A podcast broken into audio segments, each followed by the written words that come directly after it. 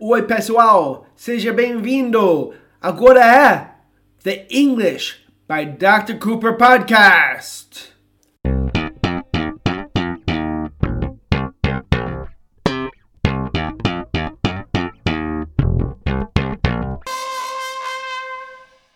Hi, everybody. Welcome to the Dr. Cooper Podcast. I know you missed us. Eu sei que você sentiu nossa falta, porque estou aqui com meu amigo George. George, can you say hello to the audience? Hello to the audience. I've made that joke a few times. Eu nem percebi. Ah, eu nem percebi. Eu nem percebi. You guys, hoje vamos aprender como falar perceber em inglês. Perceber em inglês é muito interessante, porque nós temos vários jeitos de falar, mas temos três jeitos que são com certeza os mais comuns. E todos os três, o aluno típico não aprende tão rápido quanto ele deveria. E um é a palavra notice. Escuta como eu falo. Notice. Notice.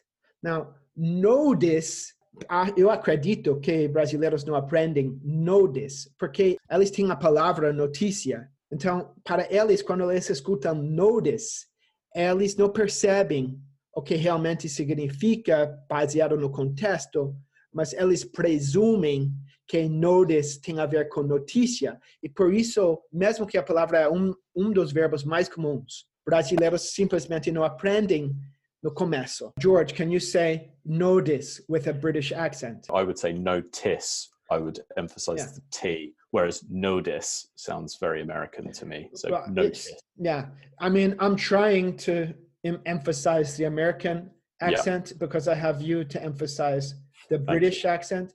And there are people who watch who want the American uh, or Hmm. want the British. I think, no, I know, notice, como perceber, é uma das palavras, é uma palavra super importante. Vou explicar para vocês. Agora, lembre, George não é um linguista. Então, ele às vezes não, não pensou tanto sobre isso quanto eu. Mas notice, é basicamente, perceber com seus sentidos.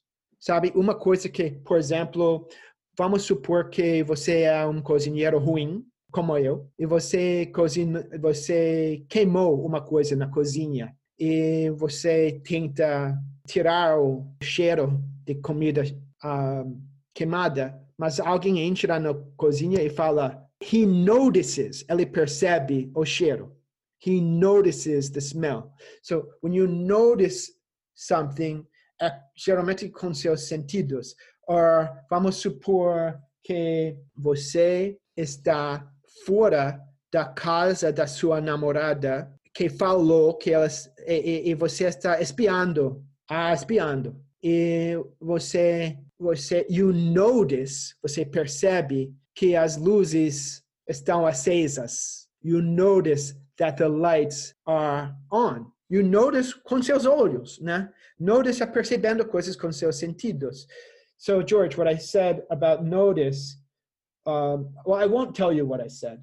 Can you give us an example? Can you give us an example of notice? A very common, simple example of the word notice. I noticed you lost weight. Ele falou, I noticed you lost weight. Que significa, eu percebi que você perdeu peso. How did he notice? How did he notice?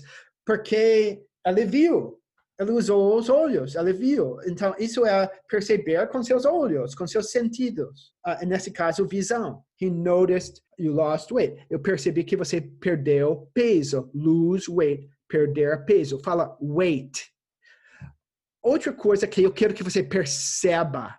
Another thing that I want you to notice, notice, or notice, é a divisão de sílabas. Quando George fala, fala George. Speak George, sorry. I don't know. What do you want me to say? notice? Yeah, again. Notice. Se você está, está escutando como a primeira sílaba é no, a segunda sílaba é tis. É muito dividido assim. Notice. A pronúncia dessa palavra é difícil para brasileiros. Eles têm que entender que você para a primeira sílaba com no. A segunda sílaba, tis. Ou em inglês americano, no this. No this. Notice. Vocês têm que treinar a pronúncia. Ok, so notice é uma palavra super importante.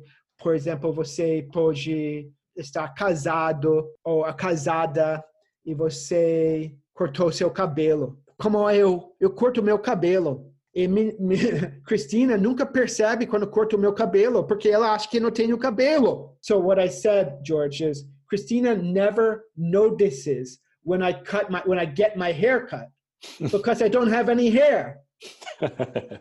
Can you notice when I cut my hair? Um, at the moment, I would notice because you've been growing your hair through quarantine. Yeah, I have a lot of hair now. ha ha ha ha ha. Okay, now let's go to the next word. So notice é uma palavra muito importante para perceber. Nós temos uma segunda palavra também super comum, super importante, que por motivos parecidos, muitos brasileiros não aprendem tão rápido quanto eles devem. E isso é realize. Realize não significa realizar. Aliás, realize pode significar realizar, mas quase nunca. O significado mais muito muito mais importante para realize é perceber. Mas é perceber um, de uma forma diferente. É perceber no sentido de entender. É quando a ficha cai. É quando sua cabeça, seu raciocínio entende uma coisa, percebe uma coisa. Vou dar para vocês um exemplo. De repente, eu percebi que não vale a pena ensinar algumas pessoas. Suddenly, de repente, fala comigo. Suddenly. Suddenly. Can you say suddenly, George? Suddenly. Suddenly. Say again, slowly. Suddenly. Suddenly. Suddenly. Eu estou enfatizando essa palavra porque falamos essa palavra muito com com a palavra realize. De repente, eu percebi. De repente, a ficha caiu, right? Suddenly, I realized that it's not worth it. Não vale a pena. It's not worth it. Can you say it's not worth it, George? It's not worth it. Suddenly, I realized it's not worth it to teach some people. Some people. Sure. Como minha mãe, ok? Eu posso tentar ensinar ela português, mas ela não vai aprender. Suddenly, I realized it's not worth it to teach some people. Se você está escutando essa frase, a percep não é como notice, não é que você está observando uma coisa com seus sentidos, percebendo uma coisa com seus sentidos. Realize é quando a ficha cai, quando você percebe no sentido interno, ok? Sua cabeça, sua mente, sua, seu raciocínio percebe. Realize. Do you agree with that, George? That realize is a, a more internal perception. Yeah, in most uses that we would we would apply it. That's a really good rule to follow. An example would be I went to pay my bill and then realized I left my wallet at home. That's why George is here. Great that example. Would, that would be maybe either in my head, I've realized it and thought, or I'm checking all my pockets and trying to find it. And after a, not just using my eyes, but a whole process, I then realized that I've left my wallet at home. Yeah, I like the way you say this. So George said he was at the restaurant and then restaurante and then he tried to pay. Ele tentou did. I, did I say restaurant? I think you just assumed I'd be somewhere where I'd be buying food. Yeah. It's George loves food. Então, estou eh, presumindo, estou eh, supondo, estou eh, pensando que ele está falando sobre comida. Okay? So, he, George was in the restaurant and then he tried to pay. Ele tentou pagar and he realized he left. Ele deixou his wallet. Ele deixou seu, sua carteira at home. Ele deixou sua carteira em casa. He realized, percebeu, a ficha caiu.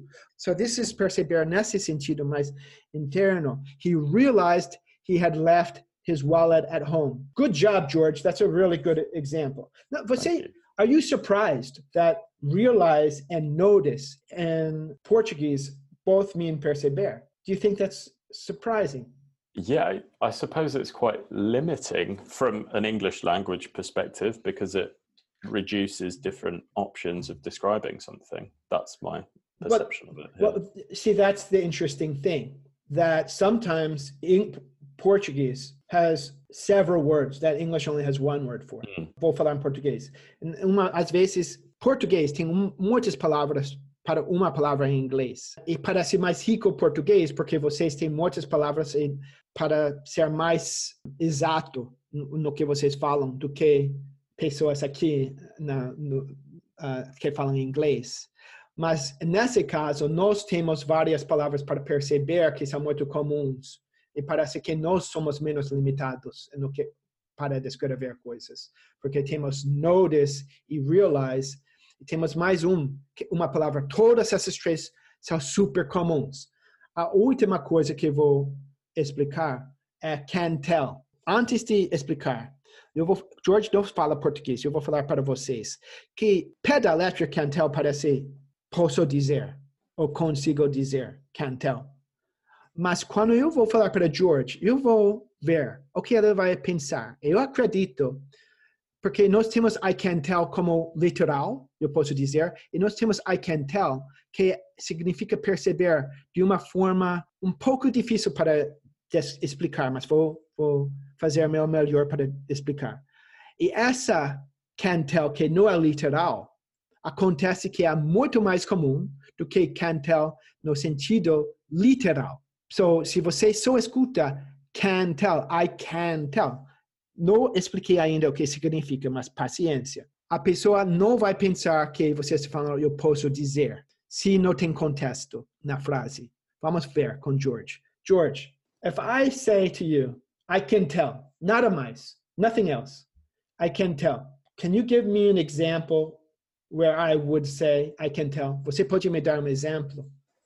Um, I, I can tell you're tired because you keep nodding off. Okay. So he said, I can tell you're tired because you keep nodding off. Isso quer dizer, eu posso perceber, ou eu consigo perceber, que você está cansado porque você sempre está caindo em sono, como seus seus olhos estão fechando e você está caindo em sono.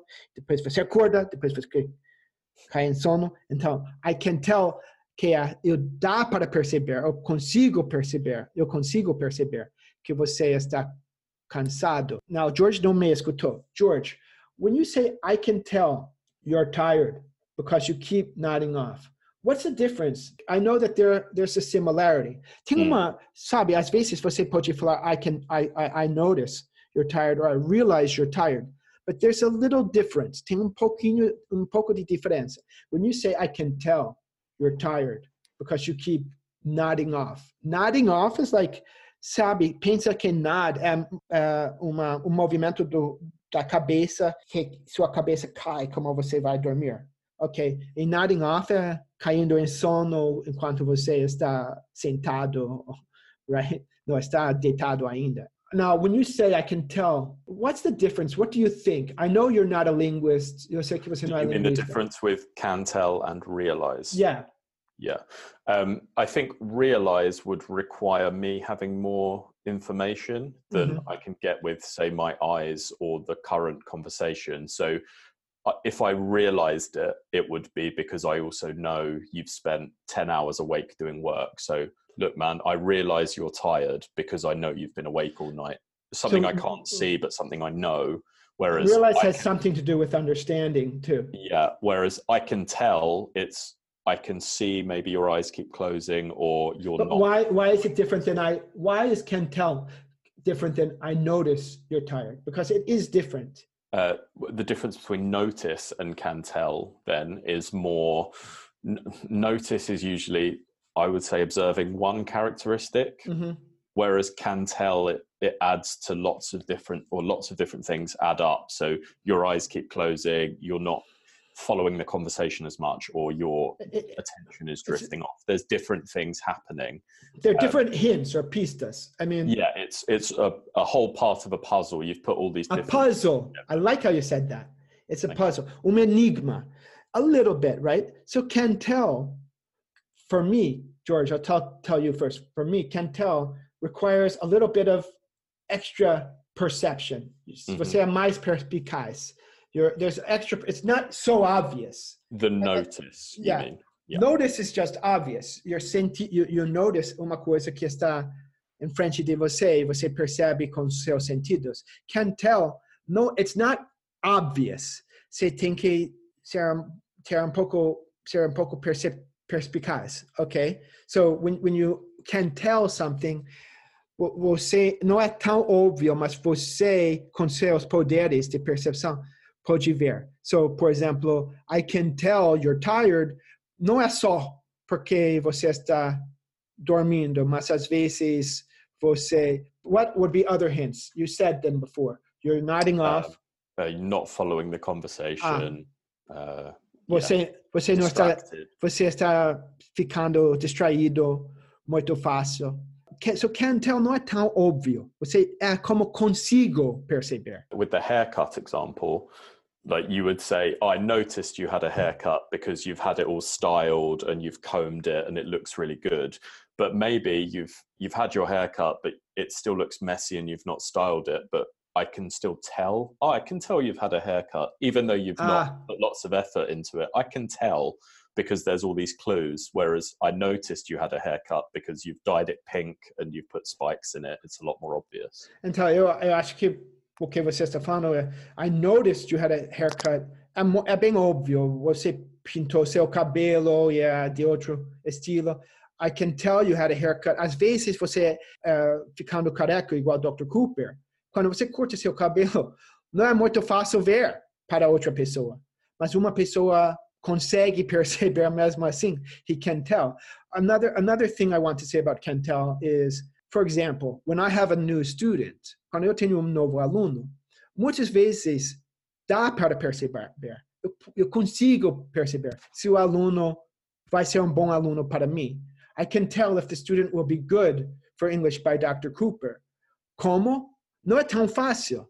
No começo, I couldn't tell. In the beginning, eu não consegui perceber. I couldn't tell. But now I can tell. Agora eu posso perceber, eu consigo perceber. I can tell because mesmo que não é tão fácil ver, não é tão fácil perceber, eu posso ver diferentes dicas, diferentes pistas sobre a pessoa para ver se vai gostar de estudar comigo ou não. I can tell. Now, I don't know you guys. I don't know you guys. So, if you are interested in learning with me, se você tem um interesse em aprender com Dr. Cooper, call me and probably I will see. I will know, I can tell if you will like my classes or not. Remember, can tell. No pensa em can tell como eu posso dizer. Na verdade, podemos falar can tell no sentido de falar, in, in the way of say, talk, em outros contextos, mas é importante lembrar que can tell também eu consigo perceber. Muito comum se você agora assiste televisão uh, ou outras coisas de inglês, você, você vai perceber, you're gonna notice all of these words. You're gonna notice notice. You're gonna notice realize, and you're gonna notice can tell because they're all very common. I hope you like the podcast, George. Thanks a lot for your contributions. Thanks, man. We're gonna go now. See you guys later. Say you guys later. Bye, guys.